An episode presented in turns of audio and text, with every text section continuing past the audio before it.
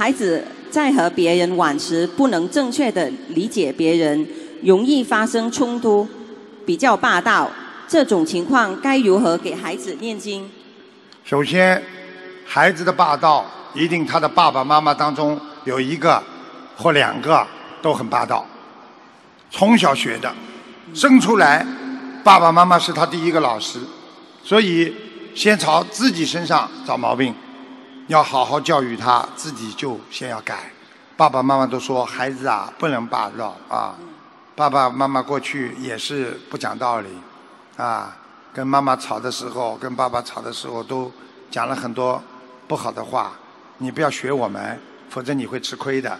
现在这个社会，人很难弄，你霸道，比你霸道的人更多，所以一定要学会啊，叫平等心啊，要慈悲心，不要霸道。因为有理是通过你的嘴巴来讲的，而不是靠你的行为来争的。所以我们说有理不在身高，所以要好好的学佛，不要去跟人家争，不要跟人家抢，人家反而看得起你。越争越抢的人，人家反而鄙视你，明白了吗？明白了。